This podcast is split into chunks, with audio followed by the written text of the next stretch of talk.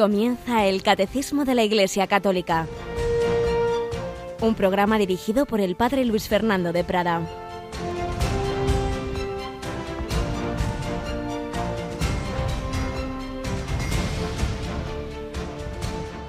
¿Qué está permitido en sábado? ¿Hacer lo bueno o lo malo? ¿Salvarle la vida a un hombre o dejarlo morir? Alabado sean Jesús, María y José. Muy buenos días en este miércoles 18 de enero. Bueno, en sábado y en cualquier día que el Señor nos regale como un nuevo talento. ¿Qué vamos a hacer hoy? ¿Hacer lo bueno? ¿Hacer el bien posible? ¿Hacer lo que está en nuestra mano? ¿Hacer lo malo? ¿O no hacer nada? Vamos a cumplir una misión que Dios nos ha dado a cada uno de nosotros de extender el reino de Dios donde nos ha puesto o vamos a hacer los pecados de omisión. ¿Misión o bien omisión?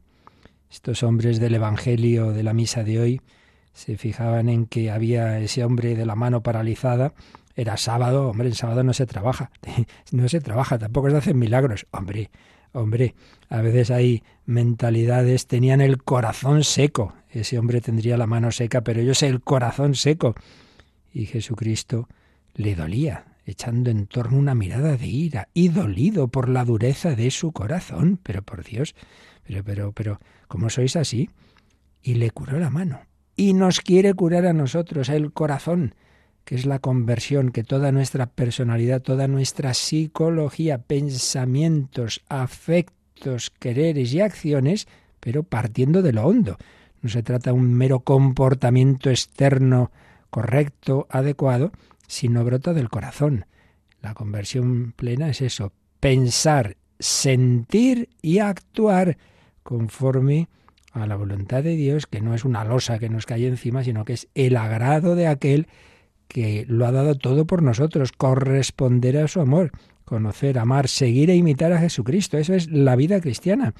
Dice San Ignacio, esa petición tan bonita en la segunda etapa de ejercicios, pedir conocimiento interno del Señor que por mí se ha hecho hombre, para más amarle y seguirle. La contemplación de estas escenas que vamos viendo de la vida pública de Jesús, pues debe ser así, una contemplación con, con, amor, mirar a ese Jesús que lo que hizo entonces lo hace ahora con nosotros. Está resucitado, está vivo.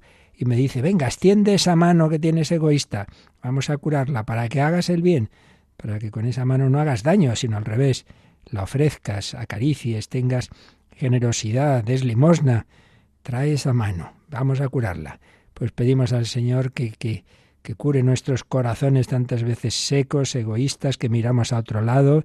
Hay muchos pobres que vamos a hacer. Bueno, tú haz lo que puedas, cada uno donde el Señor nos ha puesto. Y bueno, ya nosotros nos ha puesto aquí, en el micro, y hacemos también lo que podemos. Javi Pérez, buenos días. Buenos días, padre. Bueno, pues de momento rezamos, que hemos hecho esta mañana los laudes, ¿verdad? Y ahora vamos a, a, ponernos a la escuela del Señor, pero vamos a recordar en este sentido de oración que hoy no solo la Iglesia Católica, sino todos los cristianos que buscamos la unidad, empezamos a hacer una oración conjunta, a pedir ese milagro, ese milagro de la unidad, ¿verdad? Sí, se llama, es el octavario o semana de oración por la unidad de los cristianos y empieza hoy, en este día 18, y durará hasta el 25 de enero, eh, en que celebramos la fiesta de la conversión de San Pablo. Y durante todos estos días, eh, Radio María se une a esta semana de oración con el rezando el octavario, que lo rezaremos eh, después de la hora intermedia, entonces en torno a las 12 y 20 o así de la mañana. Y bueno, es una de las formas que, mm, de participar en esta oración por la unidad de los cristianos, semana de oración, que se va a ver vista pues con muchos otros actos, no solo en España, sino en todo el mundo. Así es, en nuestro caso, pues cada uno que aporte a esa oración y luego, no hay que olvidar una cosa, que esa actitud a la que hace alusión este octavario, hay que empezar por tenerla dentro de casa, en nuestras familias y en la propia Iglesia Católica, porque muchas veces, sí, sí, vamos a, a unirnos con los de fuera y muchas veces aquí peleados entre grupos, movimientos, tendencias, pero hombre, pero hombre, que sean uno, vamos a pedir al Señor ese corazón que veamos siempre lo positivo del otro, ¿no? De, algunos de entrada siempre los defectos, siempre lo negativo, hombre. Que el Señor tenía esa mirada con sus apóstoles que, en fin, unos cuantos disgustos le dieron y a pesar de todo llega a la última cena y le dice, vosotros sois los que habéis perseverado conmigo en mis pruebas, sí, y esa misma noche le iban a abandonar, pero el Señor es así, pues quiere potenciar siempre lo positivo, no a, meter el dedo ahí en la herida que tantas veces nos pasa a nosotros. Bueno, y de esto, y de esa actitud de, de gratuidad y de, y de sin más amar haciendo el bien, hablaba el artículo que comenzábamos a leer ayer de Martín Descalzo, pues vamos hoy a acabarlo y a pedir que también nosotros tengamos esa actitud de mirar con un corazón limpio y de hacer todo el bien posible, conocer, amar, pensar, sentir y actuar conforme al corazón de Cristo.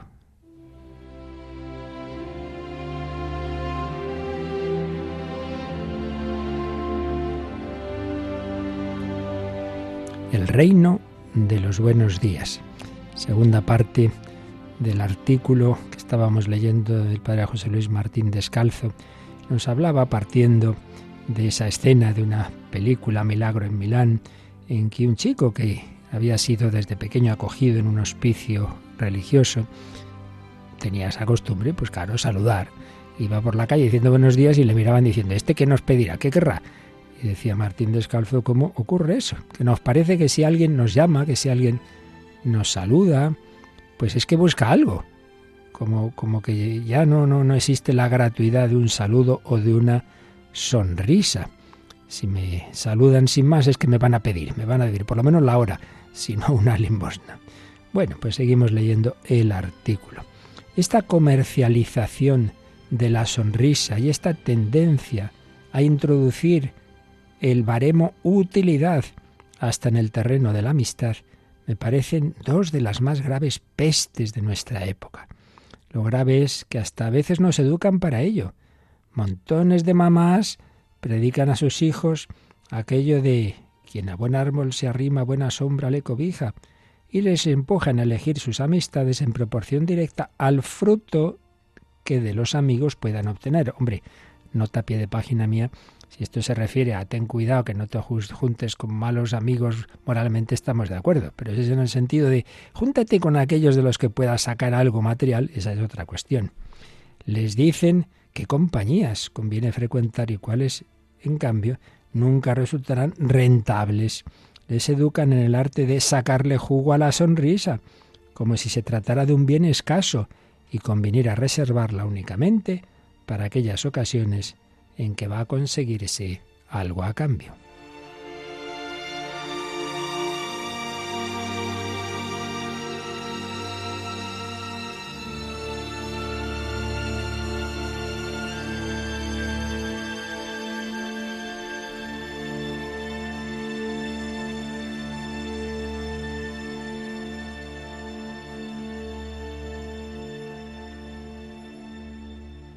Y sigue el artículo haciendo alusión Martín Descalzo que frente a este ir a lo utilitario me entusiasmaba que en las clases de teología me explicaran que Dios es gratuito, que la gracia es gratuita, que todo lo importante de este mundo se hace sin un para qué distinto del simple amor.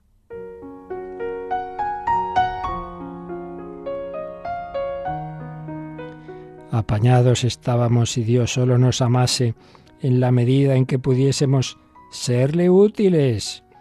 A mí me parece simple sensatez lo que dice aquel precioso soneto de que tengo yo que mi amistad procuras. Cuando dice, aunque no hubiera cielo, yo te amara. Pues claro, si solo amásemos a Dios por, por lo del cielo y lo de ser creyentes fuera un negocio como tantos, ¿En qué se diferenciaría el cielo de un infierno con azúcar? En un infierno con azúcar iremos convirtiendo el mundo en la medida que vayamos canjeando amistad por utilidad y sonrisas. Sonrisas gratuitas por sonrisas rentables. Madre mía, leo que el diccionario define la palabra amistad como afecto puro y desinteresado, y me pregunto, ¿por qué entonces en tantos idiomas hay refranes que invitan a desconfiar de la amistad? Cuando la desgracia se asoma a la ventana, los amigos no se asoman a mirar, dicen los alemanes. Viviendo juntos, los animales aprenden a amarse y los hombres a odiarse, dicen los chinos. Quien cae no tiene amigos, dicen los turcos. Con mi duro cuento yo, que con mis amigos no, decimos los españoles.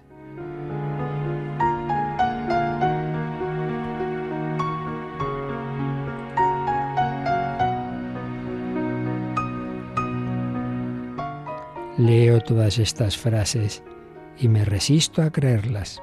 Si fuesen verdaderas, tendríamos que empezar ya a apoderarnos de las escobas de los barrenderos de la película Milagro en Milán para ir hacia otro reino en el que decir buenos días significase solamente que estamos deseando que todo el mundo tenga felicidad. Propongo que fundemos la sociedad de la sonrisa gratuita, que tendría por reglamento una sola obligación, la de sonreír a todo el que se cruce con nosotros en calles y autobuses, metros y pasillos de oficina, ascensores y bares. Sonreírse más. Algo estallaría. Al principio, los miembros de Sonrisa Gratuita seríamos mirados con sospechas, quizá llevados a la cárcel como subversivos. Pero, ¿y si luego, cuando vieran que éramos inocentes, empezaban todos a sonreír y cambiaban las calles del mundo al verse pobladas por otro tipo de humanos, por gentes que se querrían las unas a las otras sin pedirse nada a cambio.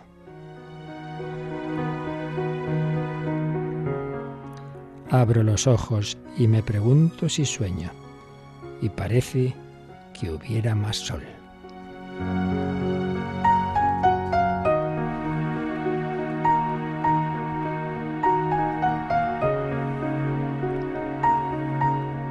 Bueno, pues ahí tenemos, el Señor nos concede un nuevo día, en ese nuevo día podemos en todos los estratos de nuestra personalidad no hacer nada por los demás, hacer algo malo a los demás o hacer el bien. ¿Y cómo se hace el bien? Primero pidiendo al Señor un corazón, una mirada limpia, una mirada positiva, un rezar por los demás. Veo a alguien que lo está pasando mal, lo encomiendo, pero también con eso tan sencillo que veíamos practicar instintivamente a la Madre Teresa de Calcuta, la sonrisa, y lo decía ella, la paz empieza con una sonrisa en la familia, ahí, en casa, en el día a día, con el vecino. Una sonrisa es la acogida sonriente, es decir, me alegro de que existas, me alegro de verte, me alegro de ti. Ese es el paso primero. Tú quizá tienes un mal día y una sonrisa puede cambiarte la actitud. Dios nos mira con amor. Recuerdo aquel lema, muchas veces lo veíamos en, en estampas, en dedicatorias, sonríe, Dios te ama. Así se lo pedimos al Señor, ese corazón alegre por sabernos amados incondicionalmente, que miremos así también a los demás.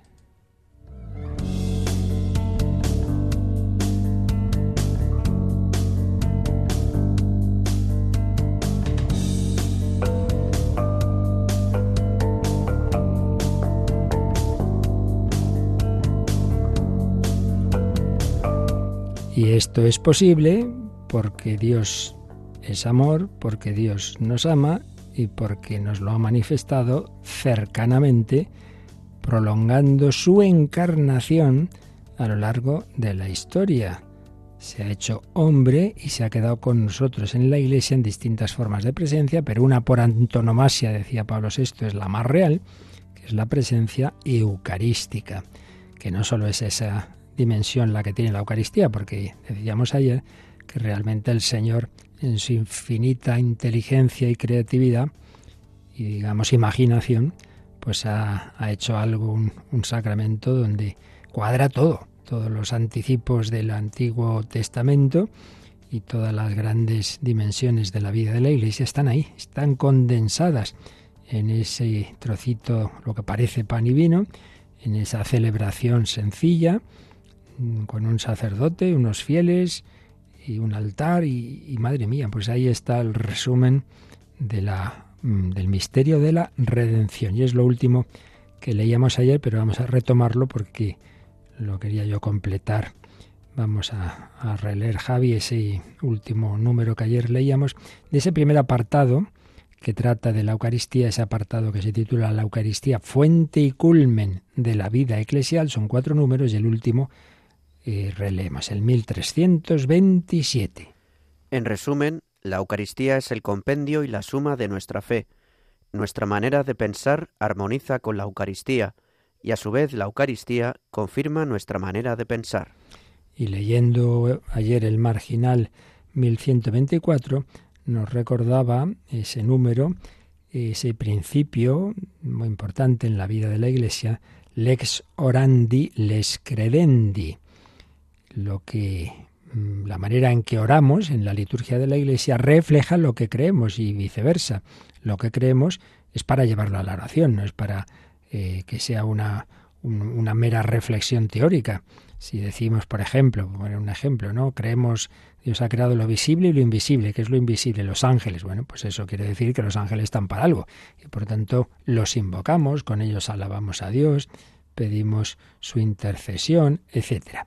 Pues en la Eucaristía está realmente recogida todos los grandes mm, las grandes verdades de nuestra fe. Por eso dice que es el compendio y la suma de nuestra fe. Y añadía esta frase de San Ireneo, gran padre de la Iglesia, San Ireneo de León, obispo y mártir. Nuestra manera de pensar armoniza con la Eucaristía, claro. Si realmente vivimos bien la Eucaristía, se nos va pegando, por así decir, se va transformando toda nuestra psicología, empezando por la manera de pensar. Porque, insistamos, el cristianismo no es un mero comportamiento externo, ese era el peligro de los fariseos, que por fuera muy bien, pero por dentro unas actitudes, unos juicios duros, y que eso muchas veces ocurre. Uno puede ser ideológicamente muy, tener las verdades muy claras, muy ortodoxo y, madre mía, y un corazón de piedra. Y claro, pues, pues eso no es precisamente la moral evangélica. Y la transformación que el Espíritu Santo quiere hacer en nosotros empieza dentro, empieza en el corazón, en el pensamiento, en el sentimiento, y de ahí ya se va plasmando hacia afuera.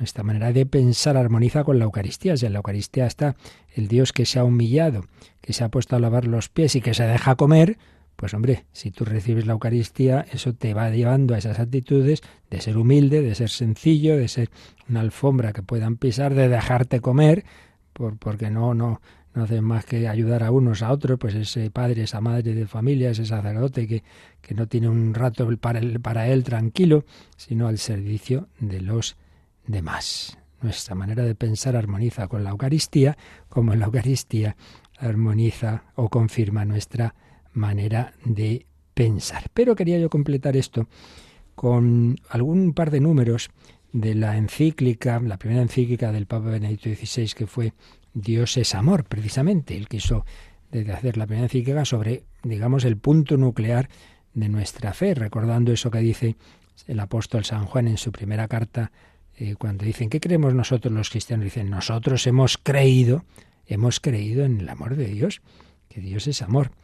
Y para que veamos esto, de cómo la Eucaristía resume y está ahí el núcleo de la vida cristiana, pues tengamos en cuenta que cuando le preguntan al Señor qué es lo principal de la moral, los mandamientos, pues ya sabemos lo que responde, ¿no? Amarás al Señor tu Dios, escucha Israel, amarás al Señor tu Dios con todo tu corazón, toda tu mente, todo tu ser, y al prójimo como a ti mismo. Pues bien, en esta encíclica Benedicto XVI engarzaba maravillosamente, como hacía siempre en sus reflexiones, esa verdad de que Dios es amor con todas las consecuencias éticas para nuestra vida. Por eso la encíclica tiene dos partes muy bien engarzadas. Explicar qué es eso del amor, y cómo se, eh, se aplica a Dios ese término del amor. Y segundo, pues cómo, si creemos en ese amor de Dios, la Iglesia debe reflejarlo en el amor al prójimo, en la caridad y en la caridad eh, comunitaria, no solo individual. Por eso hablaba de caritas, etcétera. Pues bien, esto lo vamos a ver en los números 13 y 14 de la encíclica, cómo todo esto tiene que ver con la Eucaristía.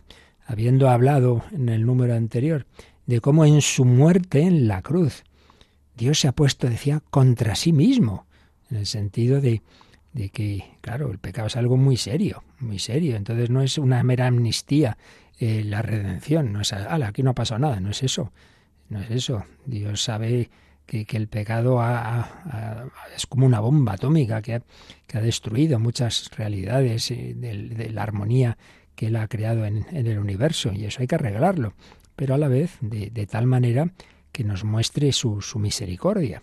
Bueno, pues el camino que ha encontrado es que un hombre, un miembro de esa humanidad pecadora, va en cambio a hacer un acto, un sí, un sí de amor al Padre y a los hombres que va a reparar todos nuestros noes. Es uno de nosotros, en ese sentido, pues es la propia humanidad la que se redime, pero claro, sus actos tienen un valor infinito porque no es un cualquiera, sino es la persona, segunda persona divina de la Santísima Trinidad. Entonces decía en el 12, en su muerte en la cruz se realiza ese ponerse Dios contra sí mismo, al entregarse para dar nueva vida al hombre y salvarlo. Esto es amor en su forma más radical. Bueno, pues dicho esto, eh, ahora ya va a la Eucaristía en el número 13. Jesús ha perpetuado ese acto de entrega, ese acto de entrega en la cruz, mediante la institución de la Eucaristía durante la última cena. Ya en aquella hora, Él anticipa su muerte y resurrección, dándose a sí mismo, dándose, el amor implica el darse. Bueno, pues Jesús se daba, vaya que se da, se deja comer. Dándose a sí mismo, a sus discípulos, en el pan y en el vino, su cuerpo y su sangre, como nuevo maná. Claro, si Dios nuestro Señor alimentaba al pueblo de Israel en su camino hacia la tierra prometida con el maná, ahora nos alimenta en nuestra peregrinación a la vida eterna con el maná eucarístico. Y dice algo muy bonito. Si el mundo antiguo había soñado que en el fondo el verdadero alimento del hombre, aquello por lo que el hombre vive, era el logos, con mayúscula, la sabiduría eterna. Este está aquí hablando de sobre todo los ideales de los griegos, ¿no? Alimentarse de la sabiduría, de la verdad. Si, si el hombre, si el mundo antiguo soñaba que el verdadero alimento del hombre era el logos, la sabiduría eterna, ahora, ahora, ese logos, ese logos que buscaban los filósofos, se ha hecho para nosotros verdadera comida como amor. Este es el salto increíble que el Señor ha hecho. El hombre busca la verdad. Muy bien. Ahí está Platón, Aristóteles, realmente geniales, buscando la verdad. Pero es que lo que nos dice la revelación es algo asombrosísimo. Es que esa verdad es personal. Y esa verdad, hecha persona segunda de la Trinidad, se ha hecho carne y se ha hecho alimento. Ah, eso no te lo esperabas, querido filósofo. Claro que no. Es la locura del amor. Eso ya sobrepasa esa sabiduría griega. Por eso dice San Pablo como el Señor no nos ha salvado por la sabiduría de los griegos, sino por la, entre comillas, necedad de la predicación, ese camino que al hombre le parece locura, que la sabiduría se hace eh, sufrimiento en la cruz y muerte. Madre mía, este luego se ha hecho para nosotros verdadera comida como amor. La Eucaristía nos adentra en el acto oblativo de Jesús. Esto es muy importante. No simplemente yo recibo a mi amigo Jesús al comulgar, recibo a aquel que se ha entregado por mí y por todos los hombres. Por tanto, si lo recibo bien, introduce en mi corazón una dinámica de entregarme yo también, de dejarme comer yo también. No recibimos solamente, sigue diciendo, de modo pasivo, el logos encarnado, sino que nos implicamos en la dinámica de su entrega. La imagen de las nupcias entre Dios e Israel se hace realidad de un modo antes inconcebible. Lo que antes era estar frente a Dios, Dios está ahí arriba, está en el monte Sinaí con Moisés, lo adoramos, pues lo que está en el cielo, lo que antes era estar frente a Dios, se transforma ahora en unión, en unión por la participación en la entrega de Jesús, en su cuerpo y su sangre. Este Dios que estaba en las nubes, acabo de recibirlo en la comunión. Se me ha entregado. La mística del sacramento, que se basa en el abajamiento de Dios hacia nosotros, tiene otra dimensión de gran alcance y que lleva mucho más alto de lo, que cualquier elevación mística del hombre podría alcanzar. Dios se ha bajado esa sincatabasis, esa condescendencia y esa humillación de la que habla el famosísimo, impresionante himno cristológico que pone San Pablo en el segundo capítulo de su carta a los filipenses. Ese texto siempre hay que ir a él. Cuando tratábamos en el credo de la cristología os decía que es clave ese texto, ¿no? como el Hijo de Dios, siendo de naturaleza divina, no se aferró a esa naturaleza divina, se vació, se despojó, se humilló, se hizo un hombre, un hombre cualquiera, hasta la muerte y muerte de cruz. Madre mía. Bueno, pues esa dinámica de humillación y de entrega por nosotros está en la Eucaristía. El que recibimos es ese. Pues si yo lo recibo bien, me quiere contagiar, entre comillas, esa actitud de entrega a los demás.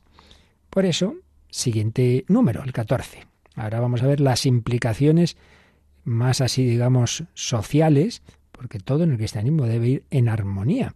No puede ser por un lado mi oración y luego, pues la, mi vida social, eso ya no tiene que ver. Dice, se ha de prestar atención a, a otro aspecto. La mística del sacramento, sacramento con mayúsculas se refiere a la Eucaristía, tiene un carácter social, porque en la comunión sacramental yo quedo unido al Señor como todos los demás que comulgan. Y nos pone esta cita de San Pablo en la primera de los Corintios 10, 10, 17. El pan es uno, y así nosotros, aunque somos muchos, formamos un solo cuerpo, porque comemos todos del mismo pan. La unión con Cristo es al mismo tiempo unión con todos los demás a los que Él se entrega. No puedo tener a Cristo solo para mí, únicamente puedo pertenecerle en unión con todos los que son suyos o lo serán. Y aquí viene una dimensión apostólica y ecuménica. La comunión me hace salir de mí mismo para ir hacia Él y por tanto también hacia la unidad con todos los cristianos. Claro, claro, el Señor quiere unirnos a todos en su corazón. Nos hacemos un cuerpo, aunados en una única existencia. Ahora, el amor a Dios y al prójimo están realmente unidos. Claro, porque el Dios encarnado nos atrae a todos hacia sí. Qué maravilla, ¿verdad? ¿Veis cómo todo está implicado ahí, está todo ahí sintetizado en la Eucaristía? La comunión no es un acto puramente de piedad privada, Jesús y yo estamos aquí me agustito, pues sí, estupendo, pero ese Jesús te dice, oye, que yo me he entregado a ti, que me estás comiendo ahora, porque yo me he entregado, me he hecho hombre muerto eh, por ti y he resucitado para estar aquí presente y para darte fuerza de ahora entregarte tú a los demás. Entonces, si estás, has convulgado bien y estás haciendo bien este rato de oración, que se note al salir, ¿eh? Que se note al salir. Tienes también que darte a los demás, amarles, sonreírles y hacer todo el bien que puedas. Por eso dice Benedicto XVI, el amor a Dios y al prójimo están realmente unidos. El Dios encarnado nos atrae a todos hacia sí. Se entiende pues que el agape, es decir, esa forma de amor de Dios gratuito, incondicional, que no busca recompensa sino darse sin más, se entiende que el agape se haya convertido también en un nombre de la Eucaristía. Claro, el agape eucarístico. En ella el agape de Dios nos llega corporalmente para seguir actuando en nosotros y por nosotros, a través de, nosotros, ese amor de Dios quiere llegar a los demás. Que siente la Madre Teresa, ¿no? Tu semiluz, semiluz lleva mi amor a, las, a los más pobres de los pobres. Pues también cada uno de nosotros estamos llamados a reflejar la luz, el fuego y el amor de Dios en el encuentro con los demás. Solo a partir de este fundamento cristológico sacramental se puede entender correctamente la enseñanza de Jesús sobre el amor. El paso desde la ley y los profetas al doble mandamiento del amor de Dios y del prójimo, el hacer derivar de este precepto toda la existencia de fe, no es simplemente moral, que podría darse autónomamente, paralelamente a la fe en Cristo y a su actualización en el sacramento. No, no, no. Fe culto y etos, ética, se compenetran recíprocamente como una sola realidad que se configura en el encuentro con el agape de Dios. Es decir, no es, por un lado, rezamos, vamos a misa, hacemos oración y luego, ¿qué hay que hacer? A ver, la moral, amor al prójimo, no, no son dos cosas distintas. Es que la, esa entrega al prójimo procede en cristiano de esa unión con Cristo, de esa oración, de ese culto. Por eso sigue diciendo culto y ética no se pueden contraponer. Esas cosas que a veces se han hecho, ¿no? Esa contraposición entre culto y ética desaparece.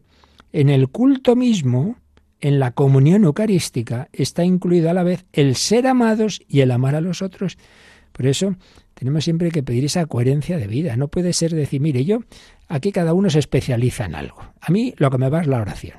¿eh? Yo déjenme tranquilo, eh, yo rezo, como decía un padre así tomando el pelo, al, hablando a algunas monjas, dice, tengan cuidado, que no vaya a haber aquí algunas de esas marquesas del Santísimo Sacramento. Es decir, cuando hay que barrer, cuando hay que trabajar, oh no, no, yo, yo, yo a mí el Señor me llama a hacer oración. Entonces, mira, la capillita muy tranquilita. Pues, pues eso ya tiene su hora, pero ahora a barrer, hija.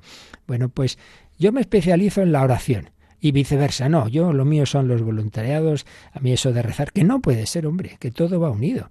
Es dejarse amar y amar al Señor en, en, la oración, en la Eucaristía, y eso luego hacerlo presente eh, en, el, en la caridad fraterna. Va unido. Por eso concluía este número 14, una Eucaristía que no comporte un ejercicio práctico del amor es fragmentaria en sí misma. Y viceversa, el mandamiento del amor solo es posible porque no es una mera exigencia, no es algo que está mandado, porque sí, sino que el amor puede ser mandado, entre comillas, porque antes es dado, dado. Dios no pide nada que no nos dé a la vez la fuerza. Se nos da, el Señor se nos da.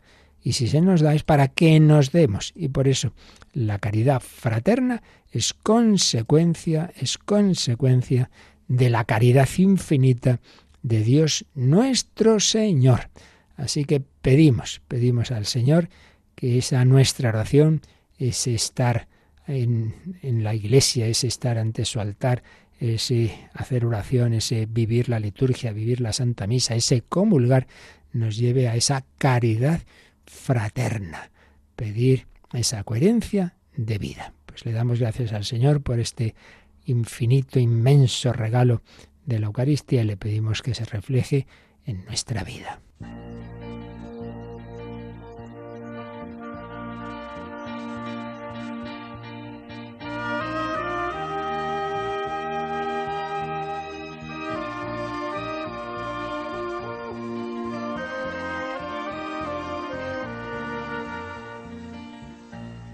Delante de tu altar, Señor, delante de tus brazos abiertos en cruz. Cuántas cosas te diría, Señor.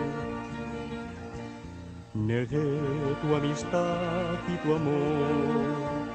Me fui de tu casa muy lejos del sol. Cuántas cosas te diría, Señor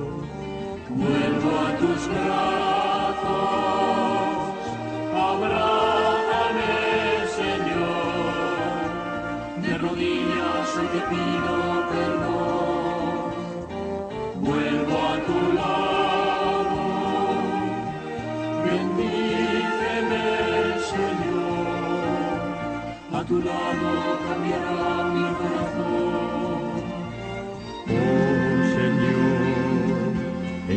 manos encomiendo mi amor. Anduve errante sin pastor, fui un pobre peregrino huyendo de Dios, malgastando los talentos de su amor. Perdón mis hermanos, perdón Perdón por mis pecados, os pido perdón. No he sabido repartiros mi amor. Vuelvo a tus brazos, abrázame, Señor. De rodillas hoy te pido perdón. Vuelvo a tu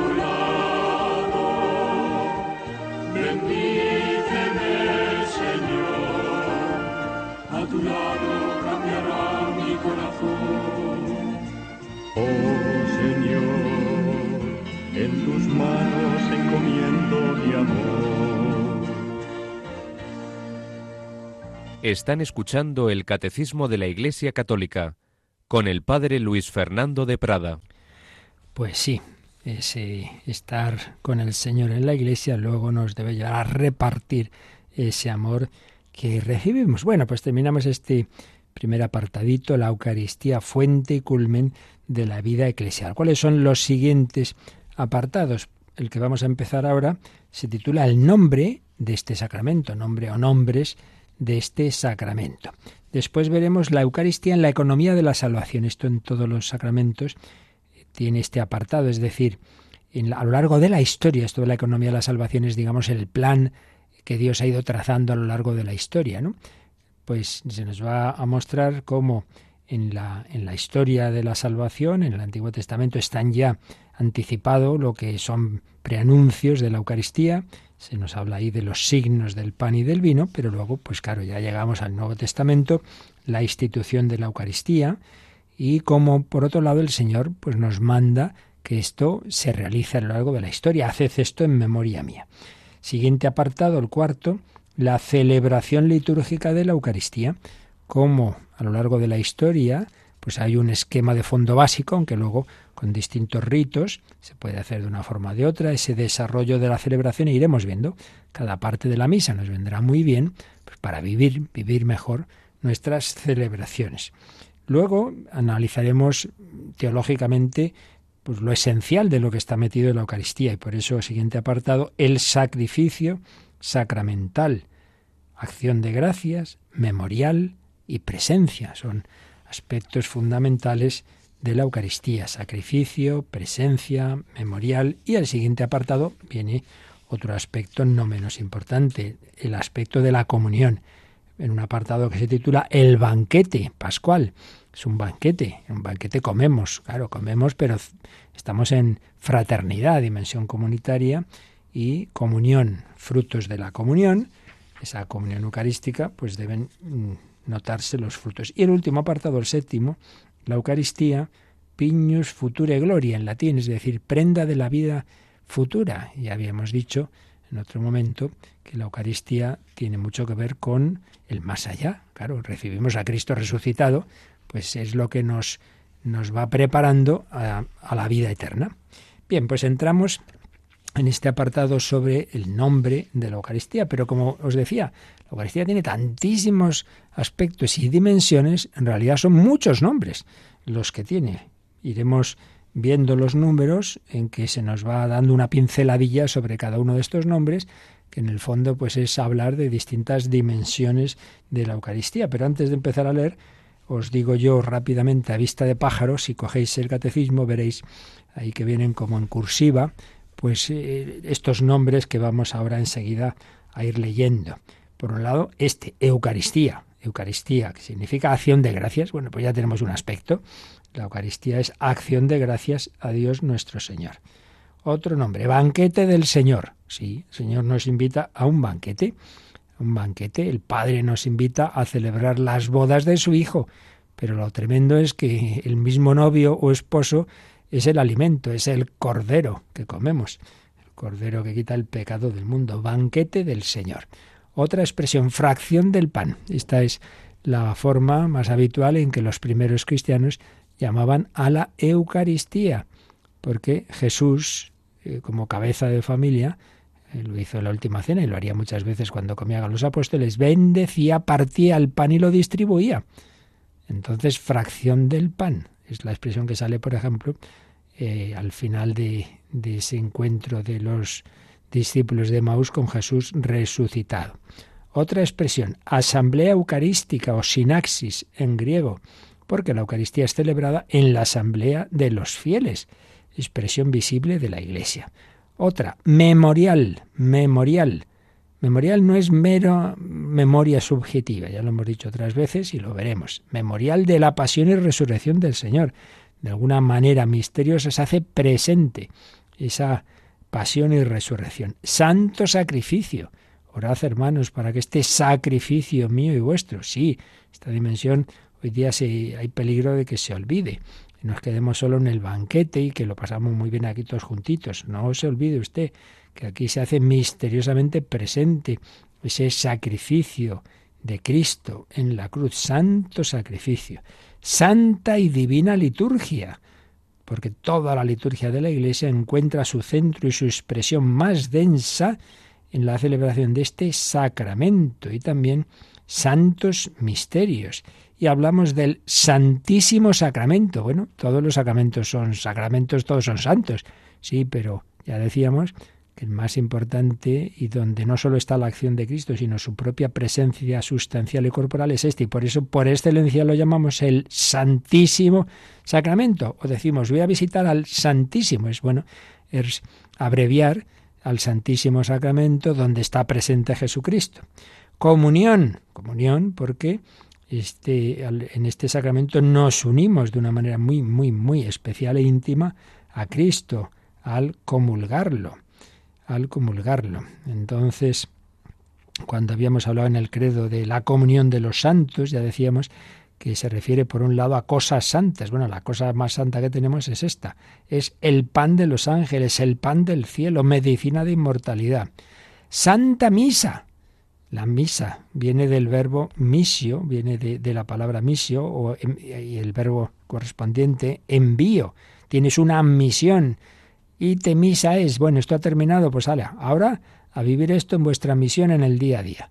Bueno, pues estas y otras palabras que podríamos que irán saliendo poco a poco, pues reflejan algunos aspectos de este sacramento. Vamos a leer por lo menos, Javi, el primer número que nos empieza hablando del primer nombre, el nombre que, que estamos usando más, que es el de Eucaristía.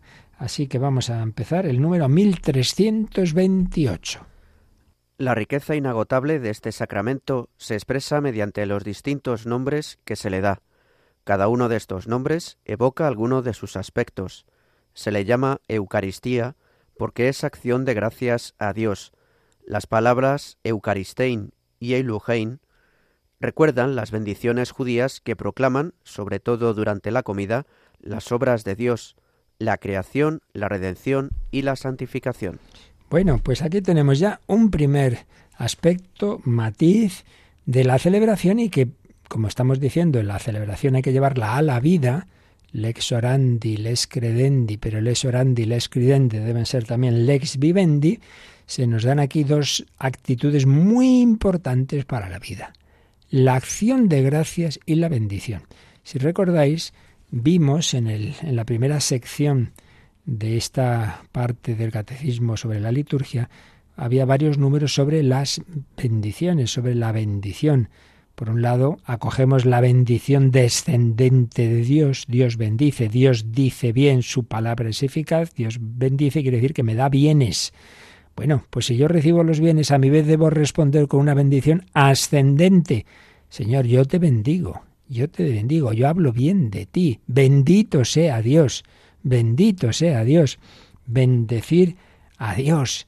Bueno, pues los judíos, los israelitas, bendecían mucho al Señor tenían a lo largo del día, esto lo hemos oído en alguna, algún programa de estos que tanto nos enseña el padre Francesco Voltaggio, unas 100 bendiciones a lo largo del día, una de ellas por supuesto en la comida, eh, pero de todo, Señor te bendigo por el día, por este cuerpo, por tener esto, por tener lo otro, muchísimas cosas. Bien, pues desde luego, si por algo debemos y en algo, en algún momento debemos bendecir a Dios, es en la Eucaristía. Es acción de gracias y bendición, son dos matices bastante relacionados.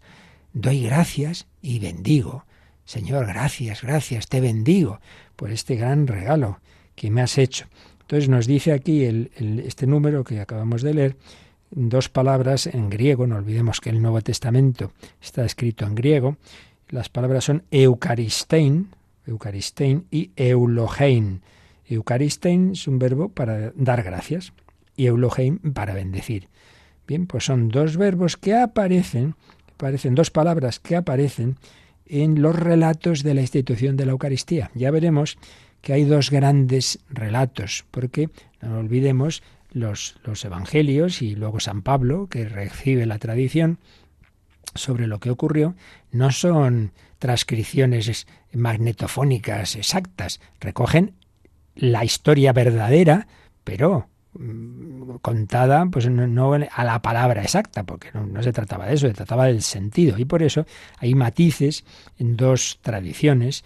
Eh, una es la que aparece en, en, San Mateo y en San Marcos, y otra es la que aparece en San Lucas, que a su vez, como Lucas y San Pablo estuvieron muy unidos, pues es la que la que nos recoge San Pablo en su primera carta a los Corintios. Entonces hay matices con las palabras, no con lo esencial, que repito, eso es lo mismo, que el Señor Jesús en la última cena tomó el pan, dijo, tomad, comed, esto es mi cuerpo, tomó el vino, y lo mismo, ¿no? Tomad, bebed, esta es mi sangre de la alianza nueva y eterna, etcétera. Pues bien, ahí aparecen estas palabras, dar gracias y bendecir, eucaristein y eulogein.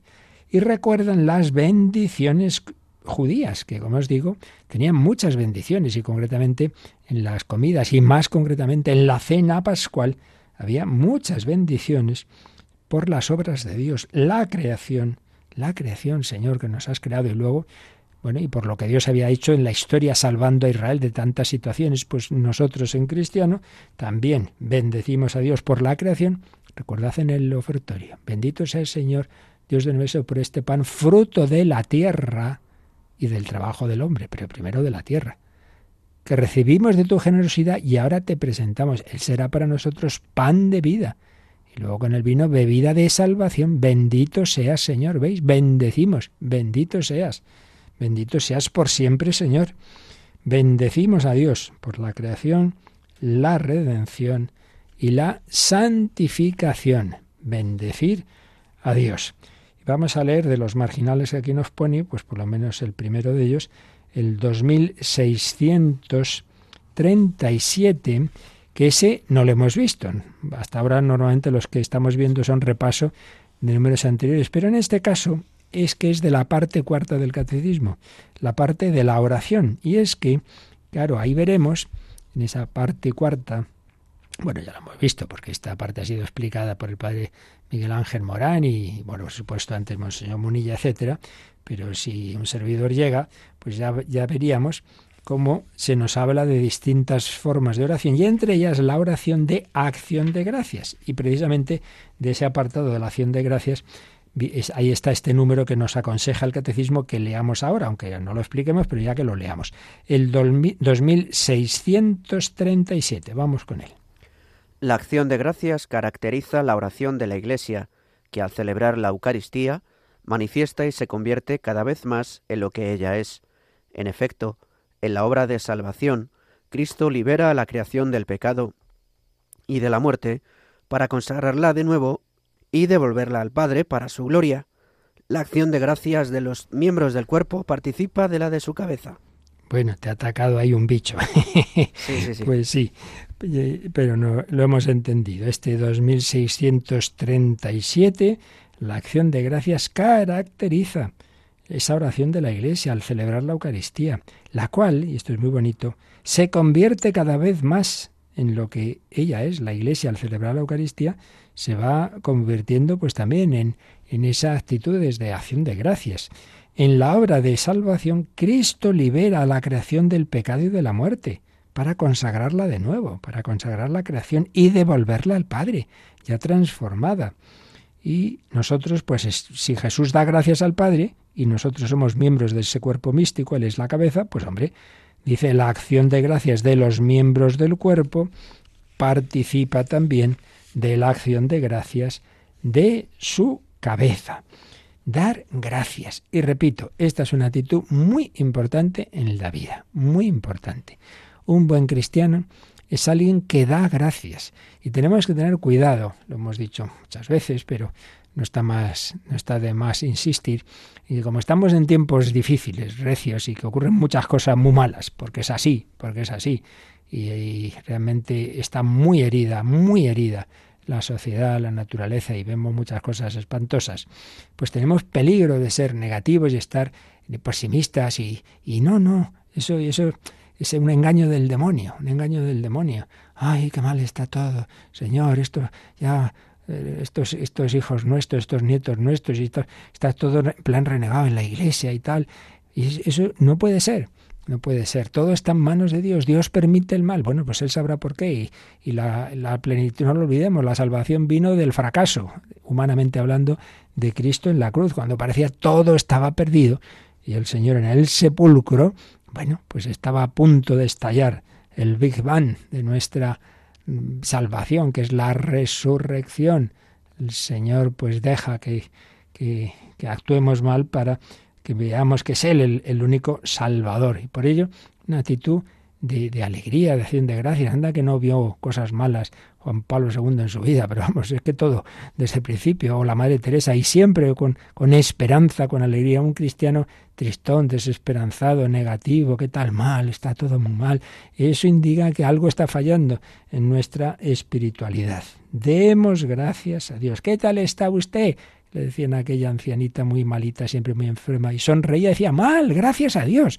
Pues eso, una actitud positiva, dar gracias a Dios, bendecir al Señor. Bueno, no nos ha dado tiempo ni siquiera a acabar de comentar este número, pero bueno, tenemos mucho tiempo para seguirlo haciendo en próximos días. Vamos a dejarlo aquí para meditar un poquito todo lo que hemos visto y también para si tenéis pues dudas, comentarios de este y otros temas, pues podáis ahora compartirlos y siempre pidiendo como resumen del día de hoy, yo diría que estas dos actitudes, esto último que decíamos, dar gracias a Dios por este regalo y bendecirle, y por otro lado, que pidamos que ese amor del Señor que se nos comunica de manera tan tan clara, tan fuerte en la Eucaristía, lo reflejemos en nuestra caridad fraterna, porque el Señor se nos ha dado para que nosotros nos demos. Así se lo pedimos.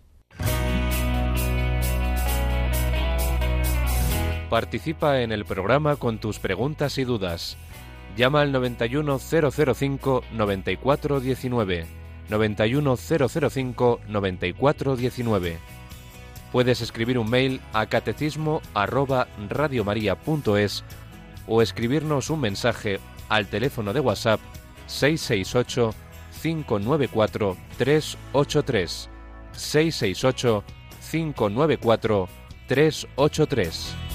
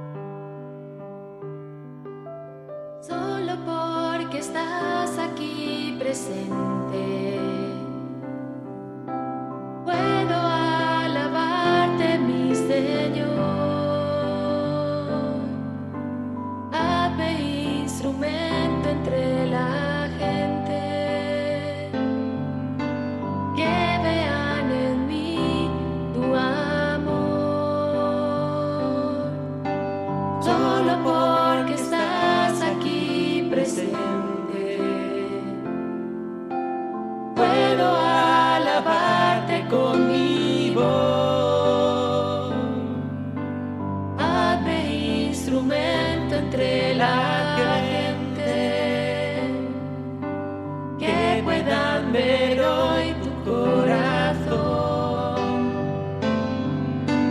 Solo porque estás aquí presente.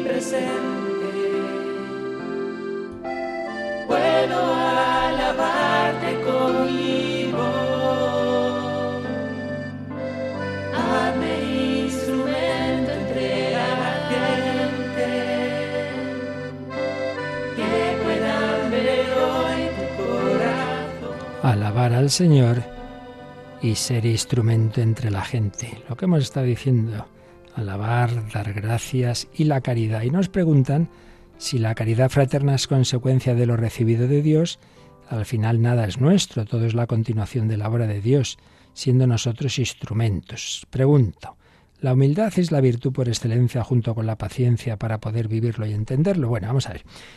En primer lugar, dice, la caridad fraterna es consecuencia de lo recibido de Dios, al final nada es nuestro. En efecto, todo es don de Dios, pero sí que Dios en su amor ha hecho que incluso podamos decir, bueno, algo es mío. ¿Por qué? Hombre, porque ese don de Dios puedes acogerlo o no. Y ese acogerlo, eso ahí sí que es ya la libertad, siempre con la gracia de Dios, ¿eh? Claro, Por eso podemos aceptar o rechazar el don de Dios. Jesús dio la Eucaristía a todos, también estaba Judas. Pero ya sabemos cómo no lo acogió precisamente Judas.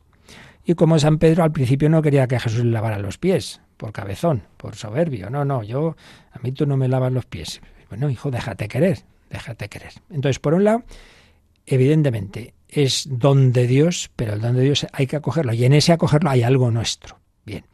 Ahora, ¿es muy importante la humildad? Muy importante. ¿Es la virtud por excelencia? No. La virtud por excelencia es la caridad. Lo más importante es el amor. Claro, esto ya lo dice San Pablo, ¿no? Las virtudes principales son las teologales. La fe, la esperanza y la caridad son las que nos unen directamente a Dios y a su vez de entre ellas la caridad. Esa es la virtud suprema. Pero para que el edificio llegue muy alto, tiene que tener unos cimientos muy hondos. En ese sentido, al servicio de las tres virtudes principales, las virtudes teologales y en concreto de la caridad, al servicio de ella es muy importante la humildad, muy importante. Entonces no es la virtud suprema ni mucho menos, es una virtud moral, parte de la templanza, pero es condición indispensable para las otras, porque si uno es un soberbio y se lo cree que es él el que hace las cosas, desde luego así ni pones tu confianza en Dios, la pones en ti mismo, tu fe y tu esperanza en ti mismo, y, y, no tienes ese amor de agradecimiento porque te crees que te lo debes todo a ti mismo. Por tanto, no es la virtud suprema, siempre son las teologales y en concreto la caridad, pero es fundamental para que se desarrollen en nosotros esas virtudes. Así que vas muy encaminado, quien lo haya preguntado, de la importancia de la humildad. Pero la humildad no quita que Dios en su infinito amor y misericordia hace que incluso sus regalos, de alguna manera, también nosotros tengamos parte en ellos, porque el acogerlos es un acto meritorio y libre. ¿De acuerdo? Bueno, pues os recuerdo que esta noche tendremos también programa El hombre de Dios, por cierto, con fragmentos interesantísimos de esa película tan bella de Juan Manuel Cotelo sobre el perdón, el mayor regalo. Y ahí aparece un matrimonio que, se separó y bueno, iremos analizando ese amor que le pasó, eso que por desgracia tanto pasa hoy día. Alimentémonos de la Eucaristía, vivámosla bien para repartir el verdadero amor de Dios. Agradecemos a, Javi Pérez su colaboración y a todos vosotros en este estar aquí a los pies del Señor escuchando su palabra. La bendición de Dios Todopoderoso, Padre, Hijo y Espíritu Santo, descienda sobre vosotros. Alabado sea Jesucristo.